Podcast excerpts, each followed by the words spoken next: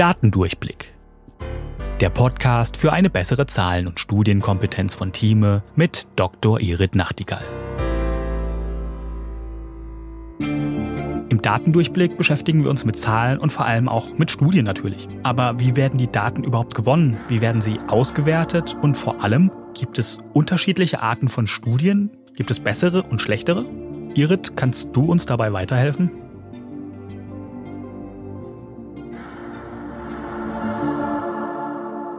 Ganz grob gibt es und zu unterscheiden sind die beobachten und die interventionellen Studien. Bei der einen Studie gucke ich es mir bloß an, das kann ich rein deskriptiv machen oder ich analysiere das dann noch. Deskriptiv sind zum Beispiel so Querschnittsstudien, Fallberichte, Fallserien und analytisch sind dann Fallkontrollstudien oder Kohortenstudien. Das ist der Klassiker, den man aus großen Datenmengen zum Beispiel macht. Da macht man Kohortenstudien, die kann man sehr fein auch machen. Man kann sich aus diesen Daten dann passende Patienten raussuchen. Das ist ein sogenanntes Matching und da gibt's richtig tolle Scores, nach denen man matchen kann, sodass man schon sehr gut Patienten vergleichen kann. Und dann gibt's die eigentlich so empfundene Königsklasse. Das sind die interventionellen Studien Studien. Das sind diese Randomized Controlled Trials oder RCT, randomisierte, kontrollierte Studien. Das ist das, was man gemeinhin unter der klinischen Studie versteht, die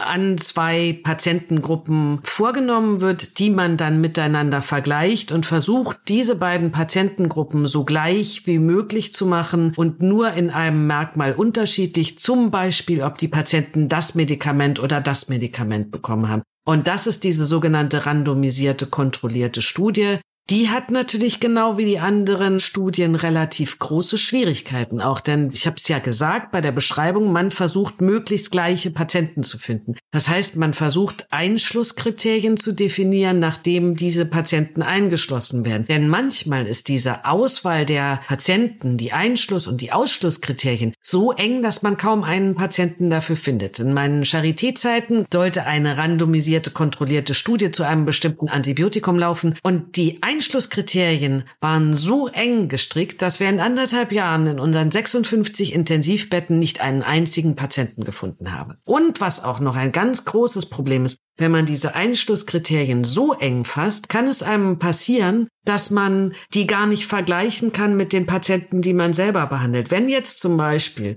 der Klassiker. Diese Studie nur an Männern stattgefunden hat, kann ich es auf Frauen ja gar nicht übertragen. Und es ist eben noch immer so, dass Studien meistens an Männern gemacht werden. Deswegen muss ich zusehen, dass ich da eine gleiche Gewichtung habe, dass ich gleich wie Männer, gleich wie Frauen, dass sie sich im Alter unterscheiden. Aber wenn es jetzt zum Beispiel diese Studie nur für ältere Menschen gemacht worden sind, darf ich dann die Ergebnisse wirklich auf meine jungen Patienten übertragen?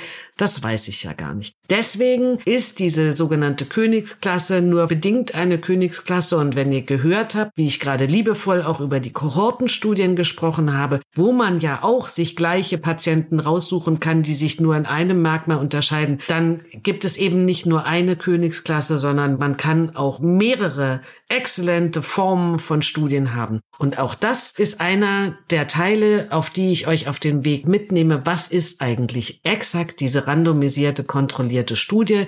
Damit werden wir uns in einer der nächsten Folgen beschäftigen. Das war Datendurchblick von Thieme mit Dr. Irit Nachtigall. Ihr habt selbst Fragen zu einem der Themen oder ihr wollt verstehen, wie bestimmte Zahlen oder Studien funktionieren? Dann schreibt uns gerne an audio.thieme.de. Und vielleicht ist eure Frage schon bald Thema in einer der nächsten Folgen. Wenn ihr keine Folge verpassen wollt, abonniert uns auf Spotify, Apple Podcasts oder wo ihr am liebsten eure Podcasts hört. Und wenn euch der Podcast gefällt, freuen wir uns über eine 5-Sterne-Bewertung, denn Zahlen und Statistiken sind auch für uns wichtig. Datendurchblick ist eine Produktion der Georg Thieme Verlag AG. Recherche und Sprecherin für diese Folge ist Dr. Irit Nachtigall.